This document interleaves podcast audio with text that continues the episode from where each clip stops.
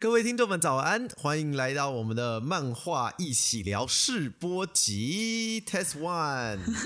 怎么了？还有 Test One，还有 Test One，我们老婆为什么笑得这么开心呢？没有，我在想说，你为什么各位听众这么严肃？不是各位祭品们吗？大家早安啊，祭祭品们！不是 严格讲起来，对不对？听这档节目的人，可能哎其实不知道我是一个怎么样的人啊，他可能不知道你是一个喜欢献祭别人的人。不是不知道我是一个，他可能根本不认识我，对不对？啊我们今天这个 podcast 的试播集嘛，其中一个目的就是要把我们的这个内容跟我想讲的故事传达给大家，所以我们希望有更多的人能接触到这一块。怎么了？要要变身了，是不是？爱与勇气与希望。我们又要变成爱与勇气与希望。我们在讲什么吗？我知道啊。哪一部？等一下，让我想一下，爱与勇气与希望，看好耳熟哦。哈哈东西来的？等一下，爱与勇气，漫画节目主持人第一次马上就被老婆考倒 爱与勇气与希望，我我怎么觉得很像？不是美少女战士哦，我知道了，不是。严格讲起来，因为这哎根本不是漫画。啊！哦，对，对，我知道你想讲，而且他不是，他也没有变身啊。你讲的是火箭队啊？不是，哎，不是火箭队吗？？不是，火箭队不是也是什么爱？不是，哦，那你讲的是什么？火箭队是白洞，白洞的明天在等着我们。哦，对了，对了，对了，对啊，你讲的是什么来着？我讲的是小红帽恰恰，哦，哎，可是那一段应该是动画才有吧？而且严格讲，小红妈妈恰恰是少女漫画，所以呢，不在我的涉猎范围之内。哎呀，好意思，我看的少女漫画比较少嘛。没有啊。可是那一天我在跟你聊少女漫画的时候，你聊得起来哎。啊，那是我要你知刚道安好看过，琪丽可哎，就是我要刚好看过。安琪丽可这么腐的东西，你看你知道游戏嘛，就是你刚好有接触到，我觉得就行啊啊。你刚好小红帽恰恰，而且小红帽恰恰，我记得他漫画跟动画好像还差蛮多的。啊，真的，我好像差蛮多没看过他的漫画。对啊，所以其实台湾看过小红帽恰恰漫画的人应该不多，反而是动画比较多。因为那时候哦就像大家接触那个 Clamp 的魔法骑士雷阿斯。几乎都是动画入坑，哪有？我是漫画入坑哎、呃大多数是动画。而且我没看过动画动画其实比较棒，动画动画有那个神曲嘛，啊啊、有神曲，然后集数也很多，然后动画那时候是超市下午五点播，叫《魔法少女》，没有骑士两个字，也没有雷阿斯，骑士表示难过。好啦，那、哦今天我们要聊雷阿斯吗？我们今天不聊雷阿斯，雷阿斯放着，哎，那我们先想跟大家讲一下，就是，哎，会的，会有机会让你表现一下你的雷阿斯，你干什么这样子？那今天要聊什么？没有，首先呢，我就想先讲一下为什么我想做这个节目嘛，就是刚刚大家讲的一样，我很喜欢看漫画。那为什么一定有人想说，哎，你喜欢看漫画，那为什么不像很多有在做漫画 YouTube 频道的人一样，嗯就是讲漫画那些嘛？嗯嗯嗯，最大的一个原因你知道什么吗？为什么？版权，哎呀，漫画垃圾！不是漫画的你是。想说放 YouTube 上没办法盈利是不是？不是不是盈利的问题，盈利通常他不会抓，可是可能就会有人觉得你版权危。再一方面就是我漫画不可能每一本每一本我拿去扫描，啊，然后不可能我也有电子版，因为台湾其实有上的很多漫画，特别是我想讲的，其实可能都是比较老旧的漫画，嗯它都没有电子版。那我势必只能上，比如说什么嗯哔哔哔哔哔哔的这些网站，啊只能去载他们的图源，那上面可能就会有浮水印，然后有浮水印之后呢，可能就有很多正义小魔人、哦啊，就是比较麻烦。那当然很多 YouTube 做他们也无所谓，嗯啊，所以这就是我考量的一点。那再来其实就是推广嘛，嗯大家都喜欢推广自己喜欢的作品。嘛，就是看了喜欢的东西，想要分享给别人自己看了这东西的兴趣跟热情嘛。差不多算是这个样子。嗯嗯嗯，好，那既然今天是试播集，我觉得就要来比较有一点点的纪念意义哦，啊、就从我最最最喜欢的漫画家老师开始啊。天哪，我猜猜是不是四个字？哎，不是，你是不是觉得日本人动不动都四个字？不是四个字，不是我说作品是四个字。啊，作品是四个字，对作品四个字基本上也很多啊。对啊，然后是不是听起来跟那个某个奶茶泡开的饮料一样，差不多那个名字？三点一刻。好吧，你要你要这样讲的话，确实没有错啦，确实没有错。果然你要说那一部对吧？对对对对对，那我不知道这边有多少人看过，这个是我个人觉得，如果让我排生涯嗯十大漫画里面，我一定会把它放在前十名。嗯啊，那这部漫画是什么呢？就是我最喜欢的高桥留美子老师的《相聚一刻哎、你推这部推到爆炸但我真的不知道好看到哪里》，耶。你没有看？你看过吗？我有为了你试着翻两页，不行，那个不能翻两页，那个起码要先，它总共十五集嘛，哦。那你起码得要先翻个三集，太多了，因为我知道你为什么没有办法去接受，因为它的画面真的太旧了，嗯，对吧？而且里面没有大，没有摇啊，没有啊，没有哦我不是喜欢看我不是喜欢看那种刺激性的东西啊。呃，应该说它的剧情，我也其实也就觉得很日常、很平淡，很像白开水。可是你要讲一句话哦，相聚一刻，它是个什么样的故事？嗯，跟泡面、跟奶茶有关系吗？我等一下要带高桥留美子老师把你抓在脖子上，不断的摇摇摇摇不是，我。想说，每次看到相聚一刻，我都想到它跟三点一刻有什么关系？没有没有没有，相聚一刻的故事呢很有趣哦。哦，它是一个主角，首先它主角你现在就很难找到一样的了。嗯他主角是个重考生，重考大学的重考生。不会啊，这种 loser 很多漫画都有啊。你想后来就得到一个什么超能力，然后转身异啊世界、没有，他没有，他没有超能力，也没有。异世界。他不但没有超能力，没有异世界，他后来去工作的时候还被辞职，还被人家炒炒鱿鱼。对，主角是个有也不算是 loser，他其实也很有志愿，但他就是一个重考生。你想想看，哦你现在看过漫画里面没有重考生吧？这样猛然问我是想不太到，想不太到对。你说高中生很多嘛，国中生很多嘛？没有。嗯嗯好，再来，你知道女主角，你看了两页，应该没有看到女主角的身份吧？没有，她是一个房东，好哈，她是个寡妇。来，寡妇女主角哦，我们我们先去掉某些特定类别，就是画面左下角会打两个数字的那种漫画，可能会有寡妇之外，你应该没看过多少寡妇当第一女主角吧？哎、其实我还看过真的不少色色的漫画，是重考生，然后阿姨在家，然后不是，阿姨可能已经离开没有老公了，然后特别照顾这个重考的橘子。哦，是不对啊，你今天给我看的那个，她她老公都还在啊。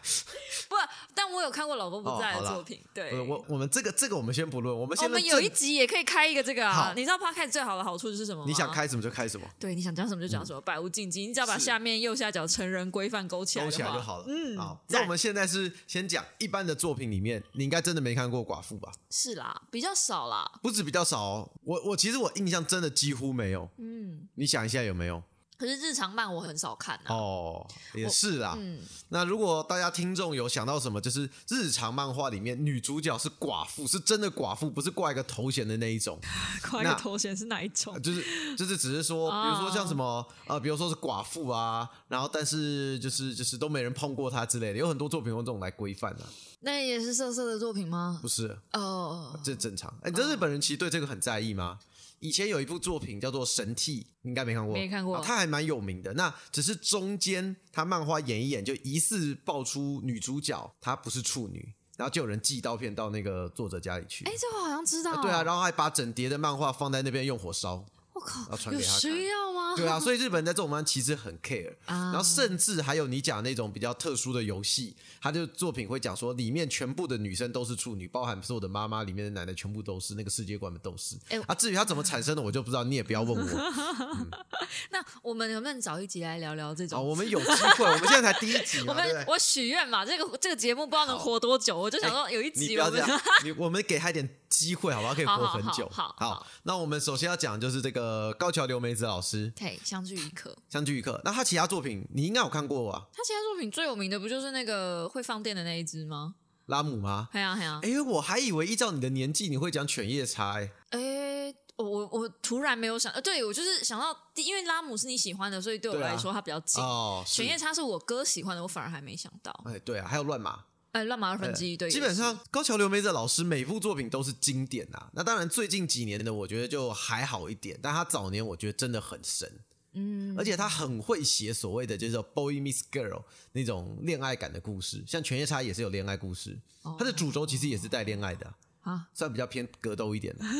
然后乱马也是恋爱。哦。啊，虽然乱马女主角大家都觉得她就是很公主，就是很嗯。很难处理，对。然后再来就是福星饺子也是，然后这部也是，哎，那你这样讲，我觉得他好像很喜欢写公主病的女生呢。就他那个年代，他那个年代其实比较容易，就是女主角就是比较任性，然后比较，诶、对，应该讲比较任性，然后比较以自我为中心，然后比较傲娇，就是不肯承认自己的感情。无论像是你说拉姆啦，或者是乱马里面的小倩啊、阿卡内啊，或者是像那个阿里，阿里其实前期也有一点嘛，嗯，然后或者是像这一部的祥子、鹦鹉祥子一样，通通都是这种个性。会不会是那个年代的女生比较不能保守，对啊，我觉得比较不能做这件事情，所以她反而在漫画里面发泄。我觉得有可能。那像拉姆是比较特别，拉姆就是敢爱敢恨，就嗯很特别，因为他是外星人无所谓。好，我们回到这一步来讲，好 我们刚刚是不是讲到她是个寡妇？嗯嗯，所以嗯光这一点就很特别了。所以她整个相聚一刻的故事就是在讲说五代主角叫做五代玉座，哎、这个名字也很特别。等一下我们再讲，他是他进入这个叫做一刻馆，嗯。那女主角是房东，刚好房东搬来，他们换新房东，嗯。然后呢，五代就觉得哎、他很喜欢这个房东，嗯。然后接下来发生的爱情七年长跑的故事，到最后两人在一起。哦。我现在应该不算暴雷吧？反正它是个快乐的故事，反正是两人在一起。但它最有趣的一点呢，嗯。我觉得在于他故事里面演了七年，他现实就画七年，他就照着春夏秋冬，他当下什么季节、什么故事、哪个时间点，他就照那个时间画。哦，哎，所以这部在连载的时候是你小时候吗？是哦，所以你也跟着看了没有七哦，我看的时候已经是我国中的时候，那时候已经早早就出完了。哎，那就没有经历他的春夏秋冬啦。那你在开心什么？不是，可是还是很厉害啊！他连载七年，故事七年，你不觉得这点很厉害吗？哎你是一个看漫画之后会去查他背后的出，我会啊，因为这部，因为这部真的我太喜欢了啊、真的是学霸、欸，而且我连他的故事原型都在哪里我都知道。他是在那个池呃东武池袋县，然后有呃西武讲错了，西武嗯西武池袋县，然后好像是九东九流米站那边有一个斜坡叫做石记板，然后他故事里面的一客馆就是那个斜坡就是用在那个地方，就是那个。但是现在房子好像好像已经不在了，我不太确定，哦，因为已经很久了嘛因。为已经很久很久了。嗯，那前面讲到高桥留美子老师是我最喜欢的老师之外，漫画家还有一点很特别的，他很喜欢写这些恋爱故事，对不对？嗯但他终身未婚，有没有男朋友我就不确定了。但他现在六十五岁，六十六，嗯，嗯他是终身未婚的，但他很会写这些故事。该不会是因为他就跟他故事里面一样那么傲娇吧？就是 谈恋爱的时候，一般正常的时候，哎、有些女生会这样、哎，就是一般正常跟人相处都没什么毛病，但是一进入恋爱 mode，她就会对男朋友那个支持，就是比较颐指气使，啊，颐指气使，比较 boss 一点。是有可能啦，但这点就不知道了。反正我觉得高桥在这点上真的很了不起。啊，那所以你比较喜欢女孩子这样对你，是不是？没有啊，我想说，如果你要我对你 boss，一点，我就这么可以哦说一点，，I can 么 do it。，我就这么说。然后高桥是更厉害的一点，你知道什么吗？是，你刚刚说福星饺子我喜欢，对不对？嗯，然后这个相聚一刻嘛，两部都是经典漫画，你知道两部是同时在连载的，哇，赚这么大，超强。哇，好强啊！他两部是同时在连，现在有一些作家，不要说两部同时连载，他连载一部，他下一集可能都要等一年，是不是？那个什么叉什么叉什么 H 开头的那一部，有个人上传了，人家那个砍鬼都已经从第一集砍到最后一集，那位眼睛发红的人还没下船，我们的库拉先生还没下船，他船，下船了，他下下了吗？下了，下了吗？什么时候下的？我都不知道。我我记得下了，我记得下了。没有吧？还我记得那时候？下的时候，大家还说他他下了，他终于下了。这样哎确，定不是下去上个厕所又回来吧？我我我我先说哦这个消息，我是啊，呃不太确定，不太确定啊，对啊，因为我真的太久已经没有看，太久没有，看了，而且猎人，我觉得我就等我孙子烧给我好了。真的是。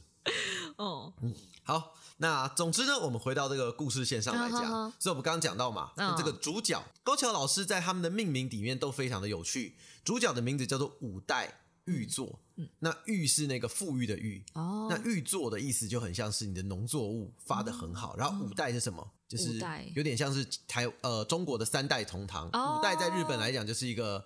就是你的历代这样子，所以五代玉作它这个名字呢，代表的就叫做呃，就是说他应该要很富裕，他应该要很好，很运气很好，家里很有钱。可是不是，嗯他是一个有点倒霉，然后又要重考，然后中间还被炒鱿鱼的一个男生，就是一个很好的对比。哦，那女主角的名字呢，叫做鹦鹉祥子、嗯啊，Ko 呃 Kodona Kyoko 应该是这个样子啦。对，鹦鹉祥子，那这两个字也很有趣。鹦鹉中文的声音的音，没有的鹉，音没有声音，就是没有声音哦，没有。可是他的名字叫做 Kyoko 祥子，嗯，响是哦，音响的响。哎，那就是不会响的音响啊，没有声音的音响。这个就代表说他是一个外冷内热的人。哦鹦鹉就代表说他可能不多话，或者他没有想要表现出他的情绪，可是他的内心是想要有那种发挥出来的。哦，这个就这个命名就真的非常非常的巧妙哦，你就嗯了一声。啊，不然没有我回来没有啦，没有了。啦，没有啦。那这个这个命名很巧妙，其原因其实也是因为跟她是寡妇有关，所以在剧中其实一直围绕的一个点就是，她其实也很喜欢男主角，可可是她不能够接受他，因为如果要接受他，等于她忘记了她的老公。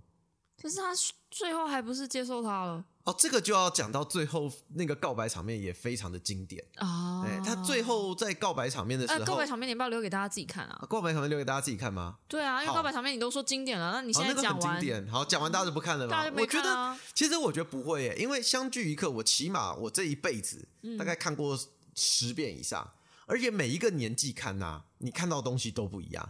像我小时候国中的时候在看的时候，我看到就是哦，好开心哦，啊，恋爱耶，寡妇哎，哦，我们的寡妇不是那个意思，我有个寡妇，然后恋爱故事啊，好好笑哦。你看男主角又有艳遇，有别人喜欢他，然后你看他跟那个女学生干嘛干嘛，然后被被抓包，好好笑，然后女主角很生气，啊吃醋这个样子，嗯就很好笑。然后你再长大一点看，你就会去理解说，哦，原来主角他过得其实真的很艰辛。他除了在恋爱这点上，他还有必须很多要去烦恼的，无论是他的工作、他的学业、他的未来，然后你要拿什么去呃许那个祥子的一个的未来，然后你要怎么去面对他的。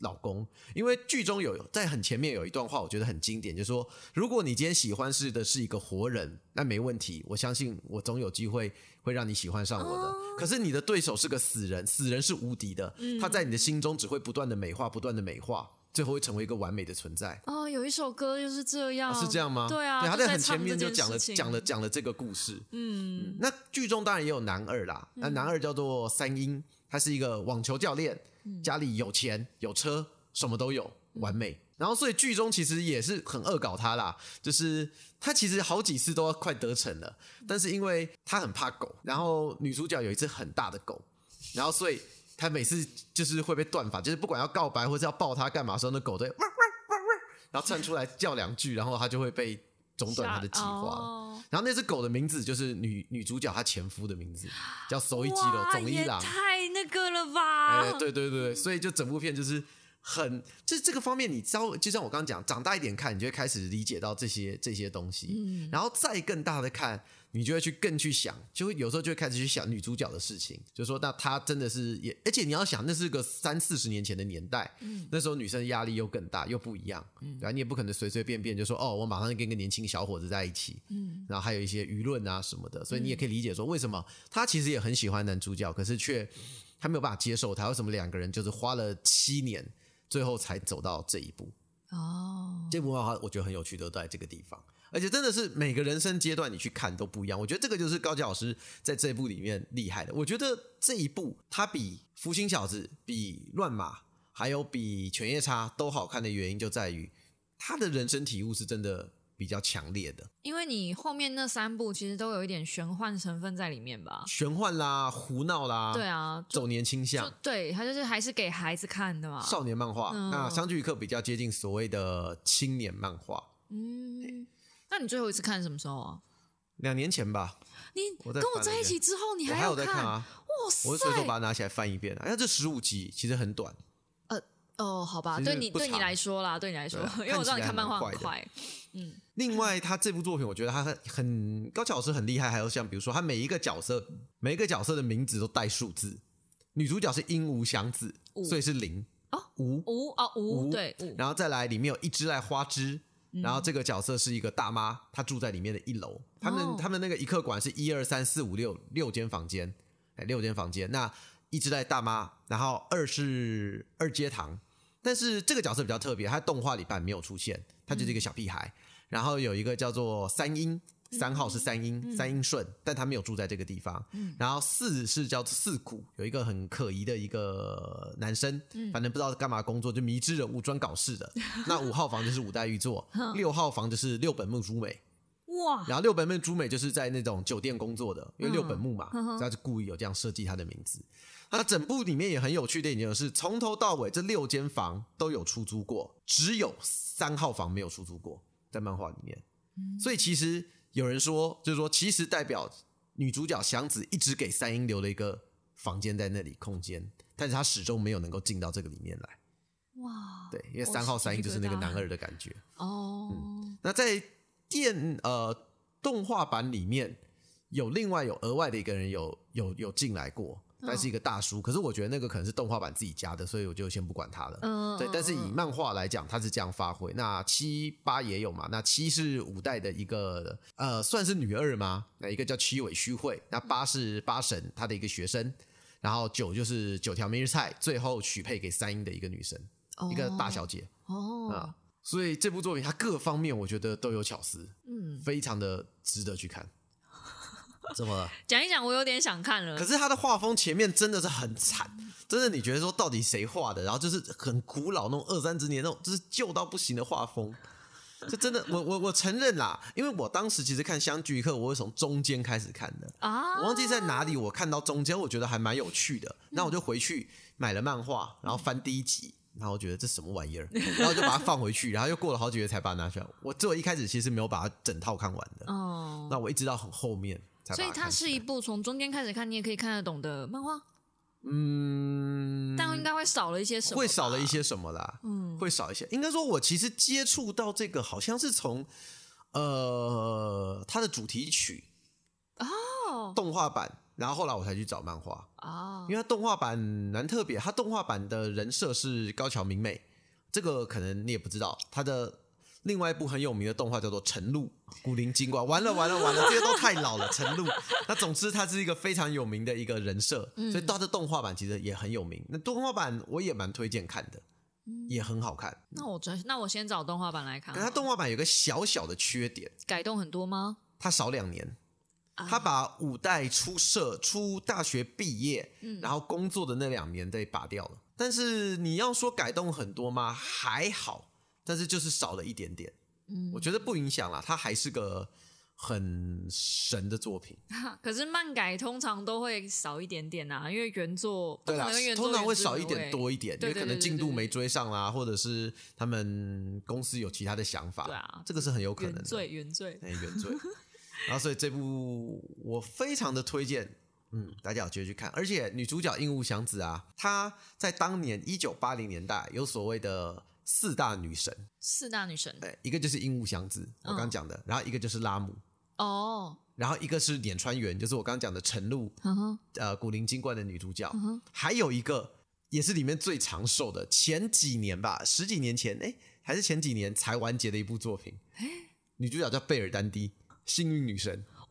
藤岛哇，康介，哎，对，她是一九八零，她是这个，他们是这个同期的。可是你就知道幸运女神连载了多久，哦，幸运女神真的也是很久，而且它连载到 已经从前面的画风跟后面的画风就是完全不同人了。每次看人家比较，我就说，嗯，这真的是同一个人在画的吗？这种感觉。哦，好。你知道，我觉得最佩服你的是，刚刚我跟你讲说，不然我们来试播集一下，然后你也完全没准备，完全没看资料，你就可以噼啪啦讲这么多，表示相聚一刻你是真的喜欢呢、我跟你讲，相聚一刻，我有一整套的尖端版的漫画，旧版的，一九八几年的。嗯，然后必须还要讲很有趣，是当年那个年代啊，要卖我那套书的人，他跟我说啊，因为我这套书是那个租书店买回来的，嗯书况没有到非常好，也有脏，那我把书先寄给你，你看了你觉得好，你再给我钱就好了。嗯，那他就把书寄给我了。那、你有给人家钱吗？有啦，我不是没有水准。那个年代，你要想二三十年前的网络是一个多么纯真，大家彼此互相信任的年哎、代。那跟传说一样，我不信。真的，那个年代真的是互相信任。那个年代没有什么业配啊，没有什么啊那些东西哦啊，也没有什么会爆炸的那个。好，没事，然后我们就这个样子。对，所以那个年代是真的很好。嗯，然后我有整套的，我有他的那个什么，我还有他新版尖端的漫画，然后文库版我没有买，然后我还有他的录影带啊，不对，VCD。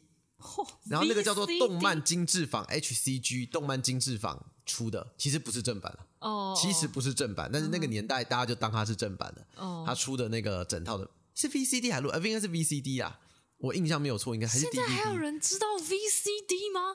有啦现在可能连 DVD 都快要绝种了。有吧 VCD 未来我们这边又是一堆老人吧？我有他整套的那个，然后是大盒，然后我还有他的那个不是设定集，是更更经典的一个那种哦原画集，啊？原画集是一页页很厚的，被我放在柜子最上方，我可以把它找出来，不知道烂掉了没有。然后那个年代呢，为什么我没有它的正版的那个，你说录影带什么嗯 DVD，嗯你知道什么吗？因为它的原版是 LD，哇，LD 连我都不知道是什么东西，你不知道 LD 吗我不知道 LD？LD 就是一张比你脸还要大，大概跟你大概就这么这么大的一个，大概跟一个披萨一样大的那个大碟片黑胶吗？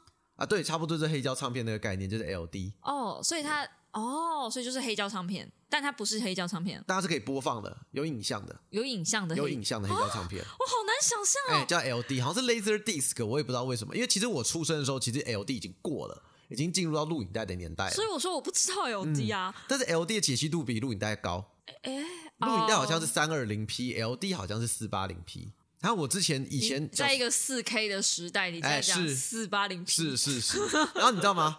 这边还要再补充一个小知识嘿，，VCD 的解析度比录影带更低，VCD 是二四零 P。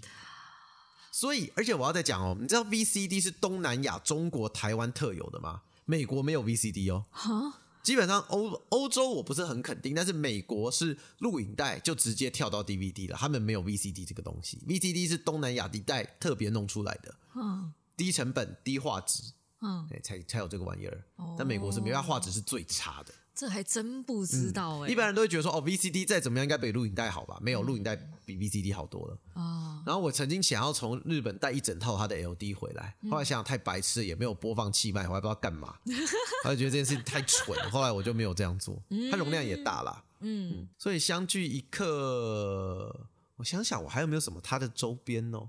不如讲一下为什么他在你生命中占这么重要的地位好了。因为它很好看的，就这样，就这样，它真的很好看。他没有什么，比如说感动你的有啊场景，我刚感动了，你不是叫我留给大家看吗？不是，不是，就比如说影响你很深的东西，你以后看待女孩子都会不太一样，或者是我以为你要说你要看到寡寡妇特别开心。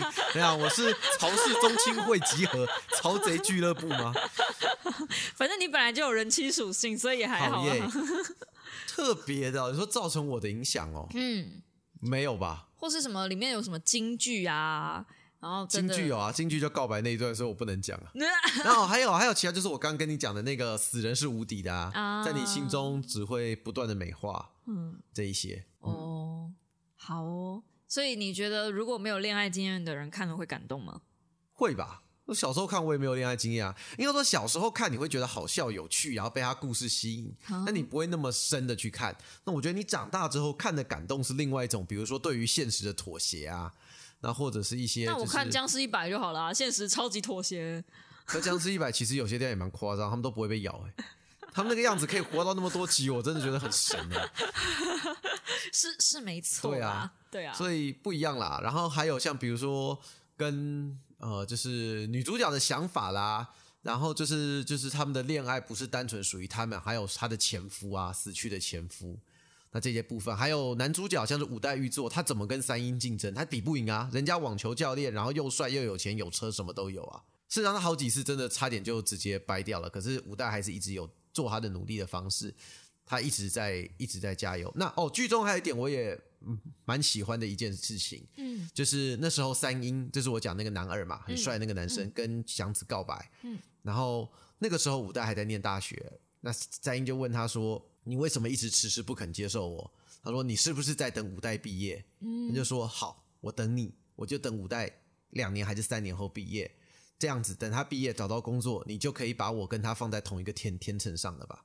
就是三英知道五代是呃祥子是偏袒男主角的，他知道，哎他知道那他也没有说什么，他最后他就跟他说：“那我等你没关系，我等我等男主角毕业，我等他三年还是几年？那毕业等他找到工作，我们就是在同一起跑点，你可以再重新好好想想。可是你认真讲，在现实生活里，如果你是一个女性，你会选择有车又帅的健身教练，还是网球教练，还是一个重考生的大学毕业生，最后又被公司辞退他其实被辞退也不完全是他的原因啦，是因为公司真的没钱的啦。？But still，、哦，OK，以条件来说，这两个人放在同一个秤上，无论怎么看，对，都不公平吧？所以故事其实有给一个解答，我有点忘记这是高桥讲的还是故事，反正有一有一个有一个说法是这个样子，嗯，就是因为祥子很清楚，就算三英今天就算没有他，他一样可以过得很好，他可以找到一个呃大家闺秀，还可以找到很好的女孩，他一样很好的生活。嗯，可是五怪没有他就不行了。就是有点像是激起他的母性本能这个样子。就当你废到一个程度，然后就是因为对他来讲，就是因为他前面就讲啊，五代就像他弟弟一样啊，他就觉得他什么都不行，就觉得好像没有他他就不行，所以更多的是他想他会想要去照顾他吧。老公啊，怎样？这也是我跟你在一起的原因啊。你想表示什么？你想表示什么？我觉得我跟你在一起，我也是觉得，哎呀，因为你没有跟我在一起，好像也找不到别人了呢。气死！可以就讲，然后那三英在最后，其实故事最后也跟他说，我已经等了你七年了，我不能再等你了。嗯那我今天我今天就我今天就你要给我答复。哎、但其实网球教练也很痴情哎、我觉得真的很痴情，而且他人很好啊，他基本上也没做什么坏事啊，他就是基本上人，他也是就是站在公平竞争的地位啊。那我突然觉得那个房东有点糟哎、女主角有点糟哎、因为我就说啊，其实其实有人讲啊，其实一直在天秤上的并不是五代跟网球教练，就是三英，不是，嗯，他们两个的目对手一直都是他的死去的前夫。哦，那事实上，谁真正能够包容那个前夫，能够接受这一切的人，就是对这个其实又这样讲，就是像懂对对三英来讲，他希望的是祥子成为我的人，成为我的老婆。可是对五代来讲，他愿意把女主角跟她的前夫的回忆一起收进来，嗯，就是说。包含了前夫的你，就包含你的这个人生，你才是你，你才是完全体。所以连你的那个前夫，嗯前夫我我都会一起爱。嗯，这就是两人最大差别的不同，大概这也是造成他最后选择五代的关键点。这也是你做不到的地方，东山桥，这个大部分人都做不到，好不好？这个大部分人都做没有，好不好？但这确实是女孩子会向往的爱情。没有，就是我所有过去发生的一切，无论好坏，当然都会希望有一个人能够包容啊。嗯，对啊，那如果你这样讲，我大概就可以知道，那那你在开心什么啊？你在感动什么啊？你又包，你又做不到这件事情。我做不到，跟我感不感动是两回事啊。就像你很怕僵尸，你还不是看僵尸一百？照你这个逻辑，你就不可以看僵尸一百哎、啊。我看僵尸一百的时候有僵尸的画面，我跳掉，好不 好那？你 看香蕉个毛，气死我了。对，所以这个是我觉得他这很厉害，而且你知道写出这种这些剧本跟这些东西的人，他是一个没有结婚的一个人，那或者是他可能从他身边取材，嗯也许啦，或者或者他很希望遇到一个一样能够包容他的人啊。也有可能啦，嗯有可能是类似这样的方式。啊，我所以我说为什么《相聚一刻》对我来讲是一个这么经典，它至今我觉得还是一个非常经典的作品。它即便放到了现代的呃漫画世界里面、漫画社会来看，它我觉得依旧能赢它的没有几部。嗯，然后有一部很致敬他的作品，哦，你应该知道，那个致敬需要打引号吗？不。用，哦哦哦，就是你会觉得他很像，但是核心还是不太一样啦。嗯就是赤松健的《纯情房东俏房客》啊 Love Hina，你看纯情什么房东嘛俏房客是不是直接连在一起了？所以它其实很致敬，但是后面就不太一样了。那赤松健的 Love Hina 纯情房东俏房客基本上又更低龄化一点，又比较乱搞，嗯然后杀必死又比较多。然后那其实其实我刚开始其实还蛮排斥这部作品，我觉得看超级超级鬼，不要看，然后说就是个低配版。后来我去看，其实发现蛮好看的。呃后来我去看《纯情黄俏房客》，我觉得它是一个很好看的作品，哦，它也很优秀，嗯，但是跟《相知于客》是完全不一样的东西嗯。但是它的，但是它前面你可以很明确感觉到那个致敬点，没有问题。这有点像是用同样的材料，但做出两道不同的菜吧？嗯，差不多。嗯，但我觉得赤中健作品以后有机会，其实也会讲讲啦。哦赤中健作品，我觉得也是也是一个鬼才，他也是个蛮厉害的人。因为我记得《纯情房东》在我印象中跟那个什么香香草百分百、草莓百分百哦，就很像的东西啊，就放在一同一起。草莓百分百，我觉得更卖肉。嗯，草莓百分百在我那个年代，就我们周边的人在看，它就是一本合法的 H 漫。对，而且它最糟糕一点是，它迫于读者压力，最后无奈把女主角给换掉了。哦，对啊，嗯，也不能说对或好或不好啦，但是我觉得这个就很就很像党呃党争吗。其实我没有很爱看党争漫画、欸你知道什么叫党争漫画？我知道啊，就是后宫漫画，然后最后要选一个嘛。哎，对对对，就这嗯种，我觉得要么你就全都要啊。这种很多作品，我就觉得，因为你不管选了谁啊，其实都会有人抗议的一边。那或者有一些你一看就是炮灰，然后你剧中还要让他们有感情，我就觉得何必呢？何必呢其实《相聚一刻》中间也有好几次，真的就是差点就炸了。那最后他用的手法有点粗暴啦，有些就是用比如说误会啦，就是不解开啦，或者什么方式，就强制让这条感情线断掉。嗯因为五代在剧中的有一个讲法，他就是优柔寡断，嗯他可能跟这个人很好，他又跟另外一个七尾小姐很好啊，七尾小姐跟他告白，他也不好意思拒绝。嗯，你可你可能会觉得就是渣啦，但是他就是一个真的很优柔寡断的人，嗯就是太过温柔。你看嘛，他连他的他连他的那个前夫都可以接受，所以他就是一个过度温柔的人，就优柔寡断，所以他就没有办法做出很多抉择这个样子。嗯嗯嗯，所以这一部他很日常，重点是它中间也加了非常非常多的日常的戏份在里面。嗯所以你会看到，所以你看的不是说不会像说我们以前在看漫画都会觉得说哦，好像这边有一个重点，哎，接下来要进什么一个事件，其实每一期每一期你都要有一个爆点或者什么。嗯那它是每一期真的很平淡，你就好像是陪他们度过了七年的人生，你就是看了一个七年的人生，然后最后有一个 happy ending。哦，所以我觉得这一部现在的小朋友看应该会看不太下去，我觉得要有点年纪啦，嗯小朋友可能不太行。因为他们现在已经习惯那种节奏很快，节奏很快然后很嗯紧凑，像那个《咒术回战》那种啊。啊，对啊，就虽然《咒术回战》到底算不算现在算不算节奏很快？这件事情 也很值得商榷的。哎，但是的确啦，的确，哎，还有四季变化啦，然后有很多东西啊。这其实我以前也蛮想过说去看过他的那个，重新去回去看他那个地方。我今天没有讲这件事情，我也忘记了。我知道他是那个西武时代的那个东九流米版那个地方，但是其实我们今年去日本，我都忘记要去那个，也不是忘记啊，其实这件事情在我脑海中已经不存在啊，我们我们去过那么多次日本，我想说你怎么不会想要就地重游？我都跟你讲说我想要去 P 五就地重游了。嗯，因为太久了，因为我看过的东西真的太多了，就我能去的地方太多了，哎所以我其实就不会。而且其实对我来讲，其实圣地重游也还好，因为真的我就只是走到那个地方看一下。如果你说有高桥留美子博物馆，那我可能会有点兴趣。这位大哥，你都还想要去黑暗集会那边朝我就说说，你觉得我真的会去吗？我去了，可能就真的回不来了。没有，我是没有想要跟你去的意思。哦对，因为你每次都吵着要去啊。我就讲一下嘛，就配合一下，对不对？给一点大家一点特殊的乐趣。哦，好，我觉得你真的去了，大家才会有特殊的乐趣。我怕不是乐趣，我怕怕回来的也不是这个版本的你，我也有点怕我怕回来也是变一个不同人，惊恐。好啦，那总之，我觉得今天要介绍给大家的漫画就是这一部，嗯嗯，相聚一刻，高桥留美子老师的啊。下一集我们会讲什么样的漫画呢？我也不太确定，但是这部我真的。H 漫那个久一点好吧，我们不要这么快就进入刺激的。等到那个，等到那个什么，等到那快感指令啊，来讲快感指令啊。不是这种东西都剪到那个什么弄的？哎，那是星条油真的吗？对，哎，心条真有，星条真有啊，对，星条真，你看熟有没有？